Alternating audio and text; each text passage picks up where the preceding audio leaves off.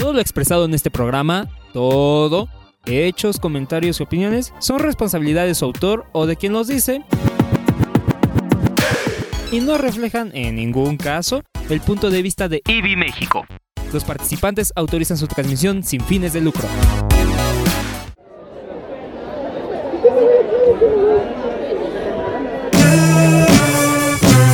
Con puntos suspensivos. Con puntos suspensivos. Puntos suspensivos. Con puntos suspensivos. Con puntos suspensivos. Con puntos suspensivos. Con puntos suspensivos. Porque siempre hay algo más que decir.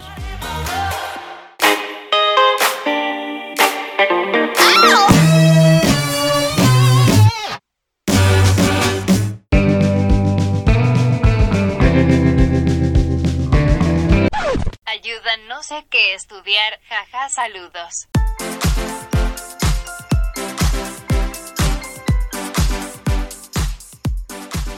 Ayuda, no sabemos qué estudiar o sí. Si ustedes mujeres que nos escuchan en algún momento pasaron o se encuentran en la, en la crisis de elegir carrera, hoy nos gustaría platicar además sobre los prejuicios que giran en torno a algunas áreas de estudio.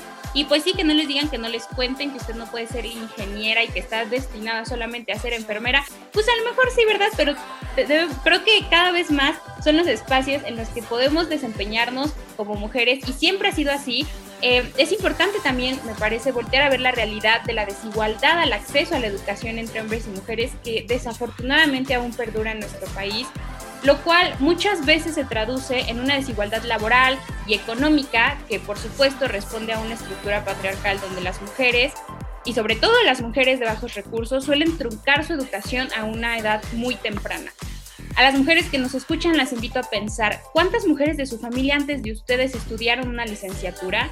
¿Cuántas terminaron una carrera? ¿Cuántas terminaron la preparatoria? Y con esto no quiero decir que el camino académico sea el único ni el más importante, porque estoy segura de que los espacios de saber fuera de la academia son súper valiosos y los que han sostenido a generaciones de mujeres durante mucho, tiempo y a generaciones y familias, etcétera.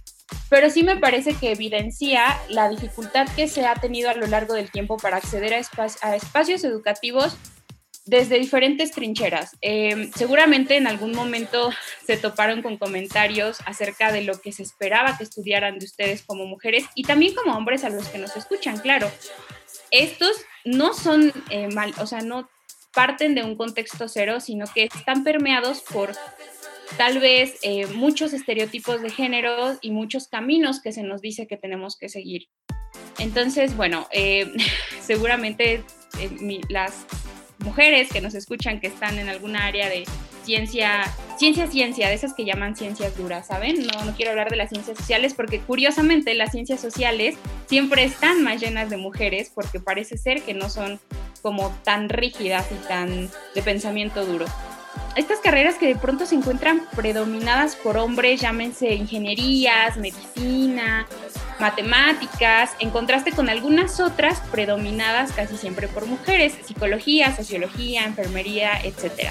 Pues quiero comentarles que es cada vez más, eh, este parámetro ha ido cambiando cada vez más. De hecho, de acuerdo a una nota de la jornada en el año 2018, de los estudiantes de nuevo ingreso en la licenciatura, en licenciaturas de la UNAM, el 51.7% eran mujeres. Más de la mitad de la plantilla académica de ese año fue compuesto por mujeres que no solamente eh, esa era la característica, sino que el 39% eran las primeras de su familia en entrar a la universidad, un poco como con lo que iniciábamos esta charla. Y em, en áreas de biología y salud, las mujeres conformaron el 65.4% de la matrícula contra el 34.6% de hombres.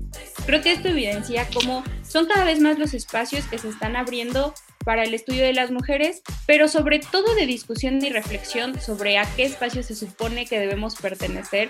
Eh, me parece importante romper con eso, así que les vuelvo a hacer la pregunta. Si no saben qué estudiar o si aún se le están preguntando o si dudan de su carrera o si están en plena crisis, no se preocupen, es el camino que eligieron y estamos seguras de que es el camino correcto. Y si no es así, se van a dar cuenta y el camino que sea que tomen no tiene que estar lleno de ningún prejuicio en torno a que no pueden hacerlo por alguna capacidad innata de ser mujer o ser hombre. Todo eso es, son prejuicios, amigas, que no nos sirven para absolutamente nada. Pero me gustaría que nos platicaran qué estudiaron. sobre todo, hace poco tuvimos un cotorreo con mujeres de la ciencia en el que salió también todo el tema del sexismo en torno a, estos espacios donde pues suelen predominar aún más hombres. Entonces, platíquenos qué estudian ustedes y si alguna vez se toparon con esta, esta asignación genérica en las carreras y seguimos escuchándonos.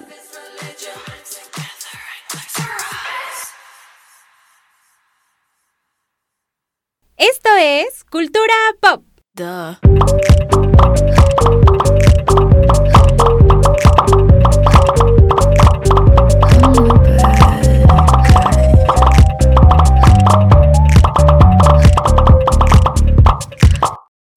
Cultura Pop.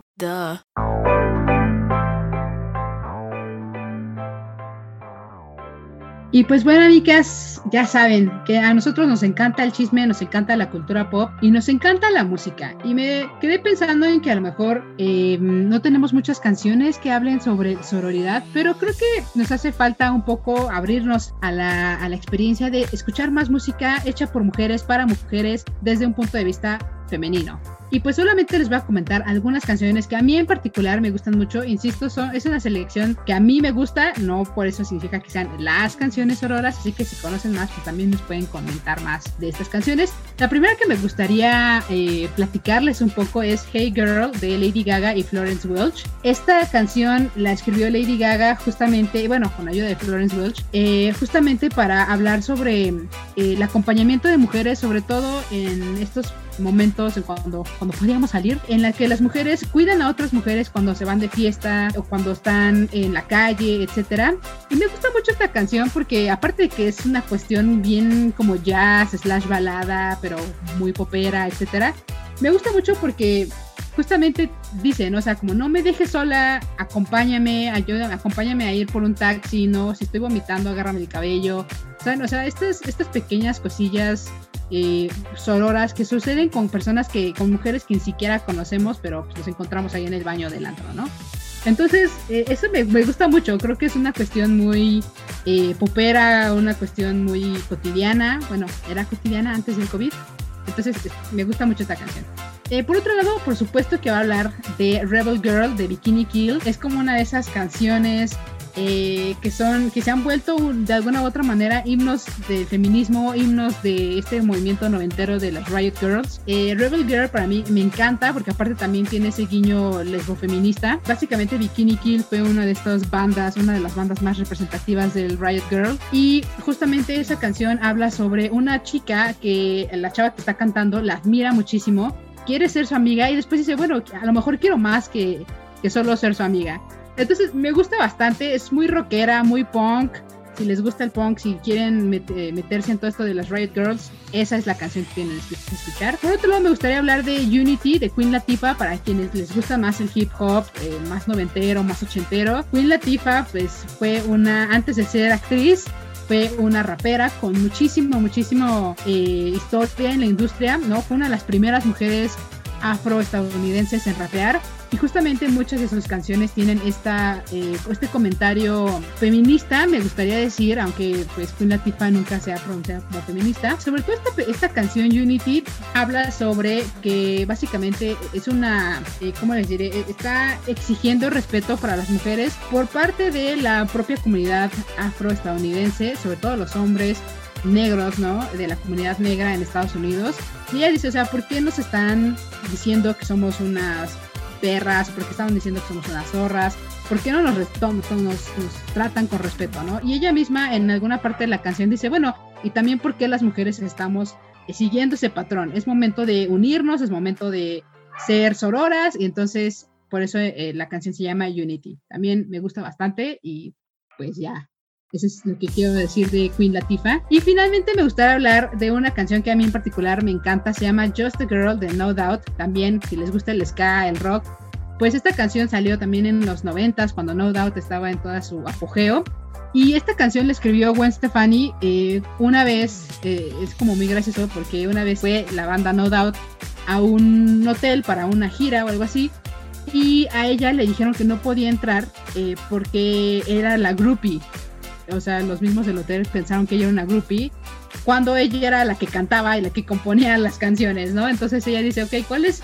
¿Por qué me están estereotipando de esta manera? No porque sea mujer no significa que no pueda eh, rockear o que no pueda andar de tour, ¿no? Y entonces en toda la canción ella está hablando de estos estereotipos, ¿no? Y se queja de que no la dejen manejar de noche o que no le permitan, o sea, que, que no le permitan andar de la mano con alguien o con otra mujer o con un hombre, ¿no? Sin decirle que ya anda con esa persona. Eh, y todo el video, de hecho, es muy, es muy gracioso porque es Gwen Stefani haciendo cosas que estereotípicamente se consideran de hombres y ella dice, o sea, no importa, yo lo puedo hacer y lo voy a hacer. Entonces, estas son solo unas recomendaciones. Por ahí hay una playlist en internet eh, que se llama Playlist de Canciones Auroras, así la pueden buscar en Spotify. Y está muy buena, hay canciones de reggaetón, hay canciones eh, de rock, hay canciones de pop, etcétera, etcétera. Entonces, escuchen más música de mujeres para mujeres y nos estaremos viendo pronto.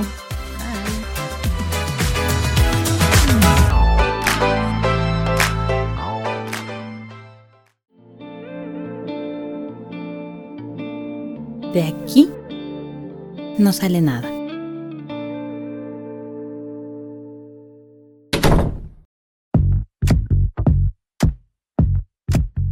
Continuamos con este especial del 8 de marzo. Mi nombre es Jenny Orozco y en esta ocasión quisiera platicarles sobre el protocolo y las recomendaciones de atención sexual para mujeres lesbianas y bisexuales.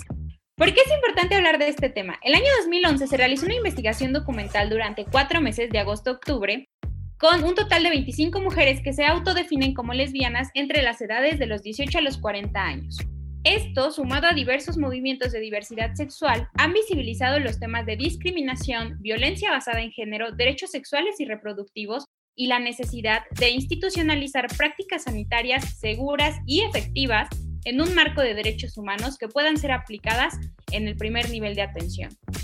Las mujeres las mujeres que participaron en este estudio refirieron la necesidad de incorporar en los programas de salud sexual y reproductiva la capacitación, pero sobre todo la sensibilización de prestadores de estos servicios. El tema fue que los casos de discriminación en los servicios eh, cuando las y los prestadores se daban cuenta de que las mujeres no eran heterosexuales, aparecieron en todos los grupos. Los casos iban desde discriminaciones menores, eh, entre comillas, en donde se continuaba la consulta con preguntas heterocentristas y se desestimaba que las mujeres ya habían em, admitido que no se relacionaban con hombres, hasta la negación, escuchen esto, esto es súper, súper peligroso, la negación de pruebas diagnósticas como el Papa Nicolau, refiriendo que por ser lesbianas no estaban en riesgo de adquirir infecciones de transmisión sexual.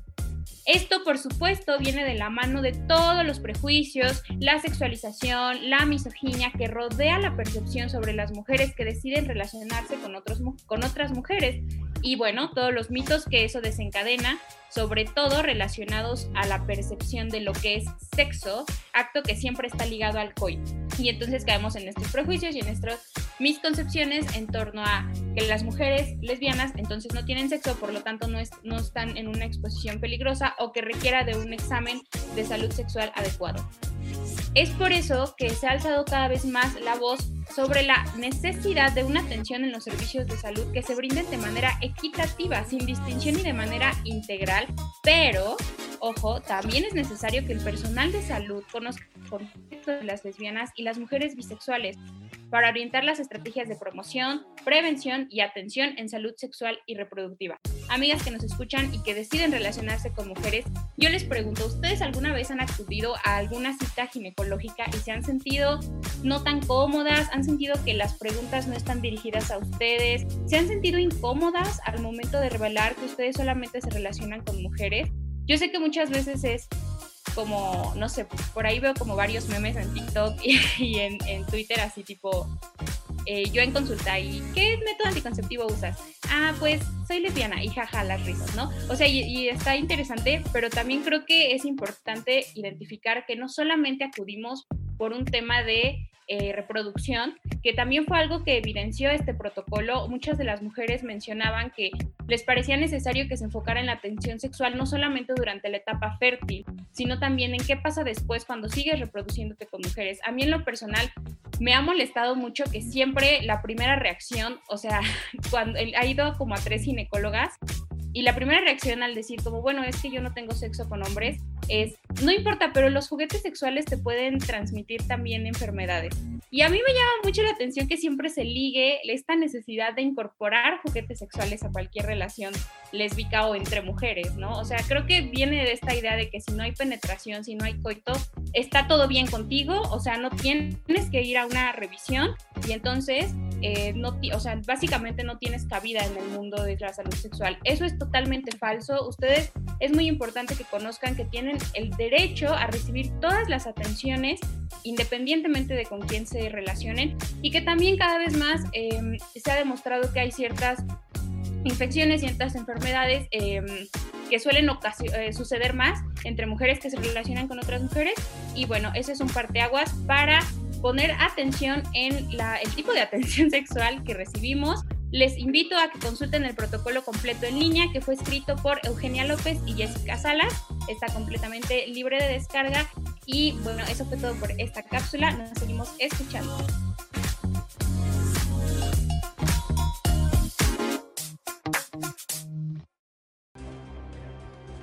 Sigue el rastro de la lectura con el sabueso lector.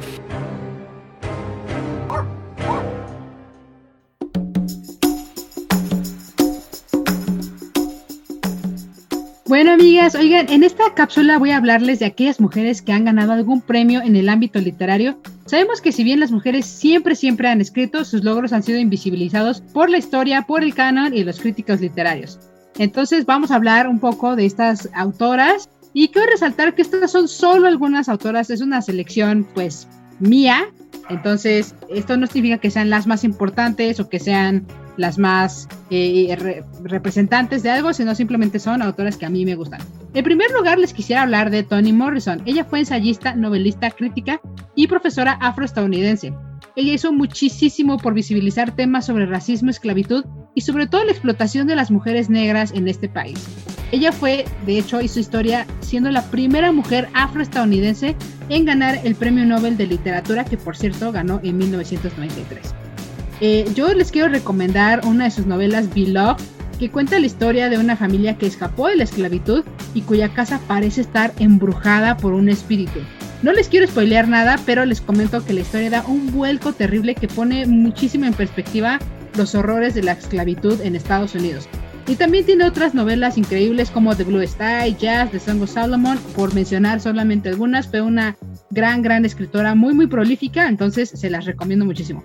La segunda escritora que me gustaría mencionar es Wisława Szymborska. Ella fue una poeta, ensayista y traductora polaca, y ella es una de las pocas mujeres de Europa del Este en ganar un premio Nobel.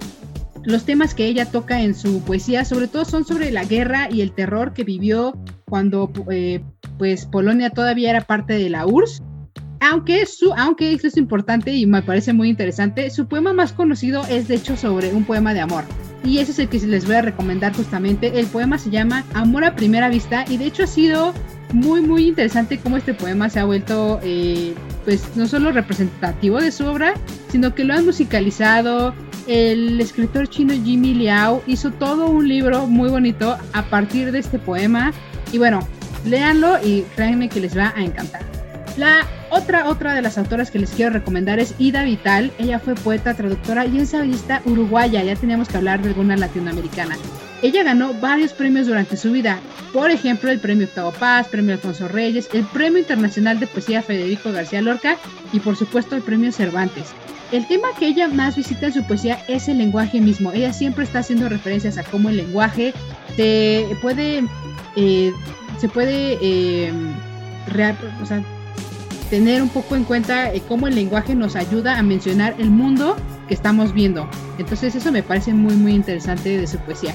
Y un poema que me parece que es muy muy famoso es se llama Fortuna y habla justamente sobre las mujeres, eh, pero sobre todo este poema está pidiendo que las mujeres sean vistas como humanas más que como eh, objetos. Entonces, este libro, este libro, este poema es muy muy bueno, entonces se los recomiendo, se llama Fortuna.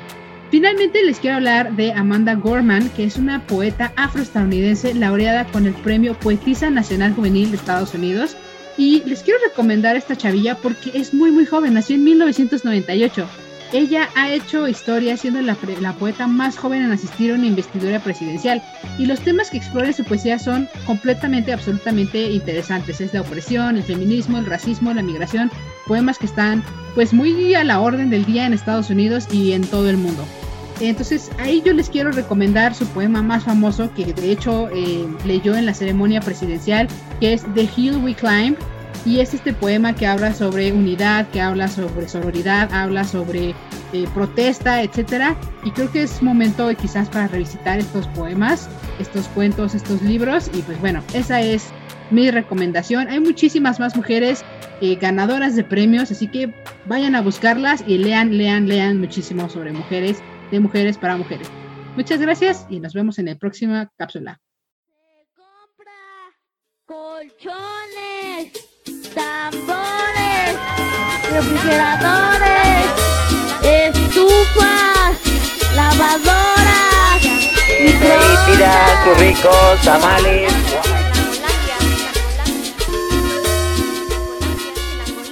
Chilangolandia, Chilangolandia. Estás en Chilangolandia.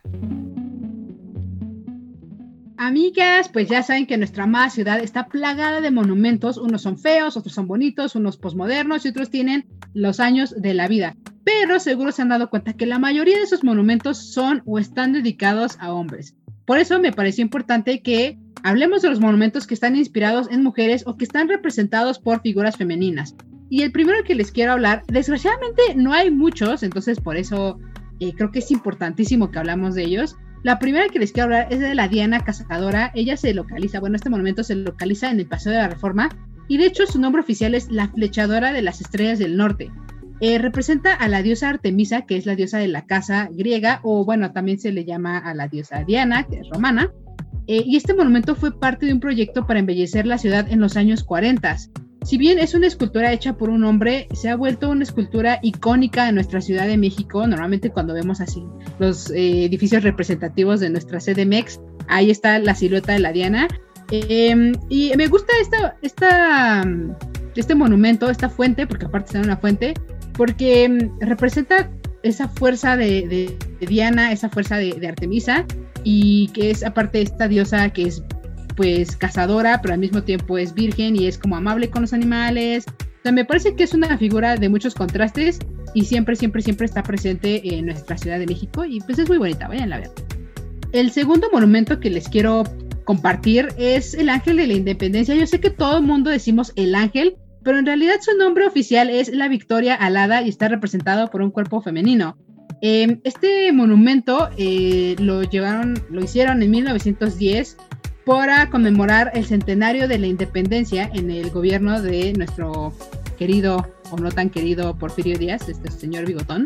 Eh, es, es en realidad una columna compuesta de varias cosas, pero en realidad lo que, lo que me gustaría platicar es sobre la figura que está hasta arriba, que es una mujer que representa esta victoria, que representa la libertad y que representa pues muchísimas cosas que tienen que ver con nuestra independencia y con nuestra, pues de alguna manera, nuestra, nuestra manera patriótica de ver nuestro país.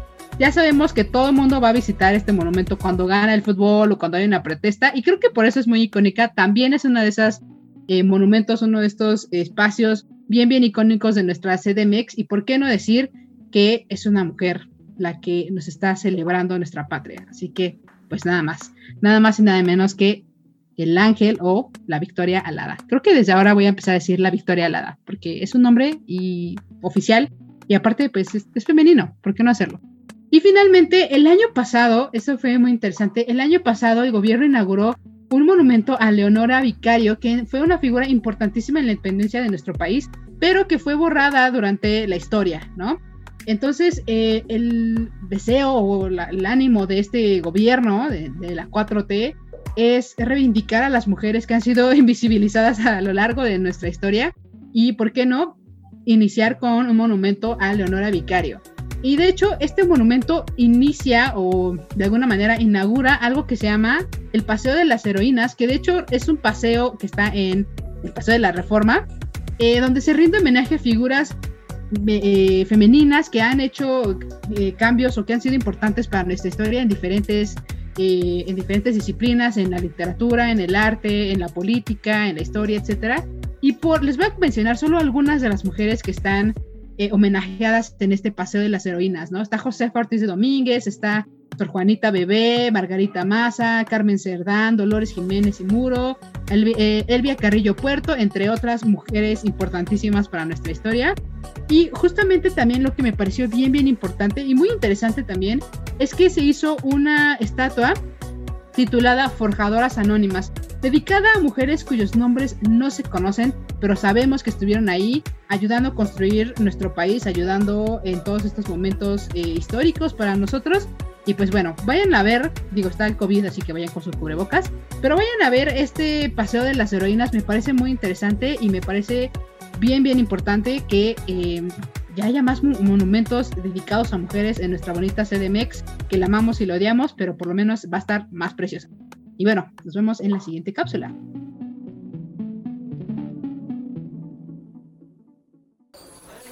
¿Qué pasó? ¿Cómo están? ¿De qué va sus tacos? Deme dos de suadero con top. ¡Órale, pues! ¡Ahí le va el pilón!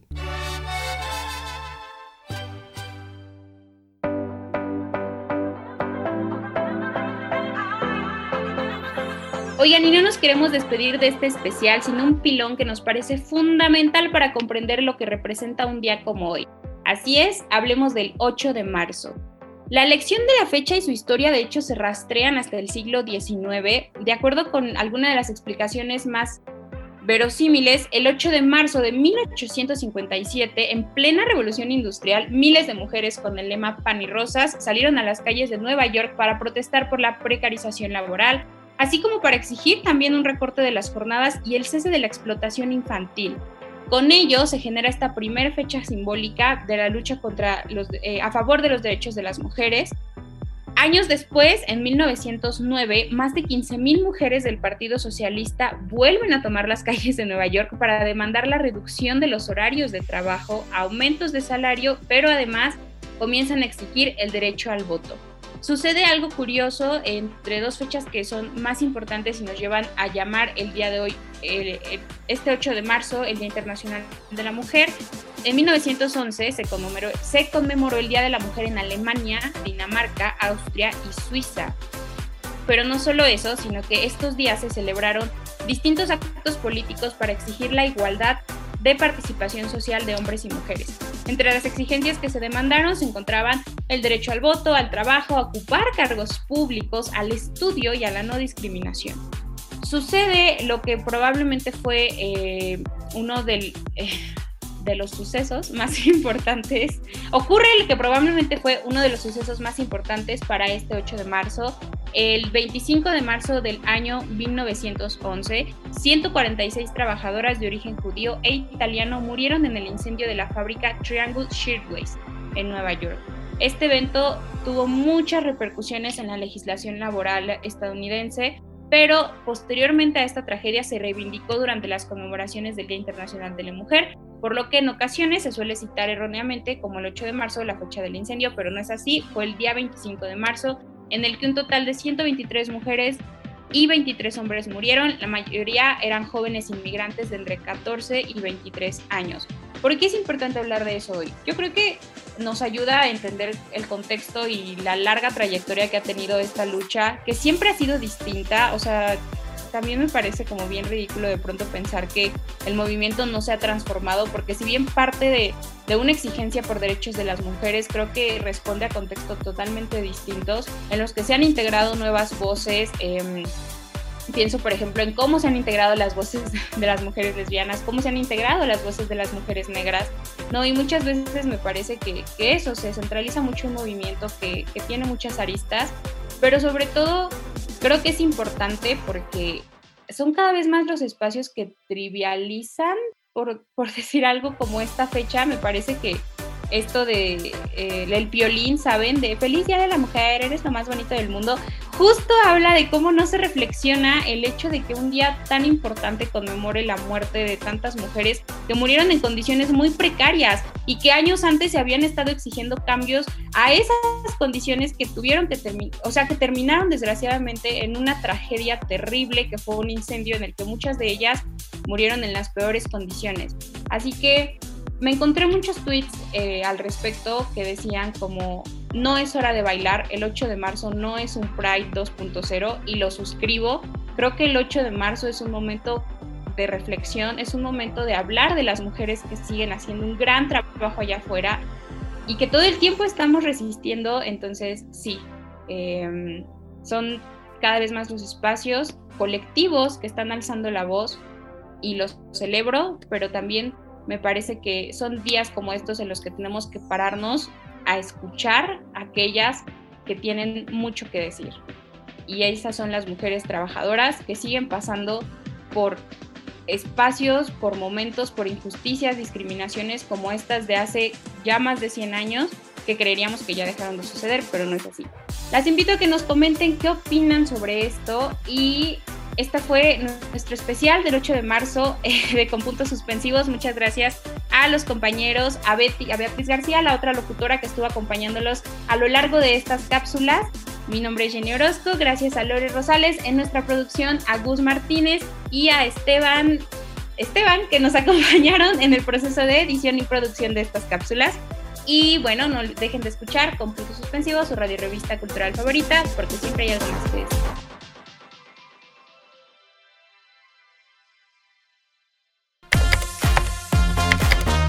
Y como siempre hay algo más que decir, con puntos suspensivos.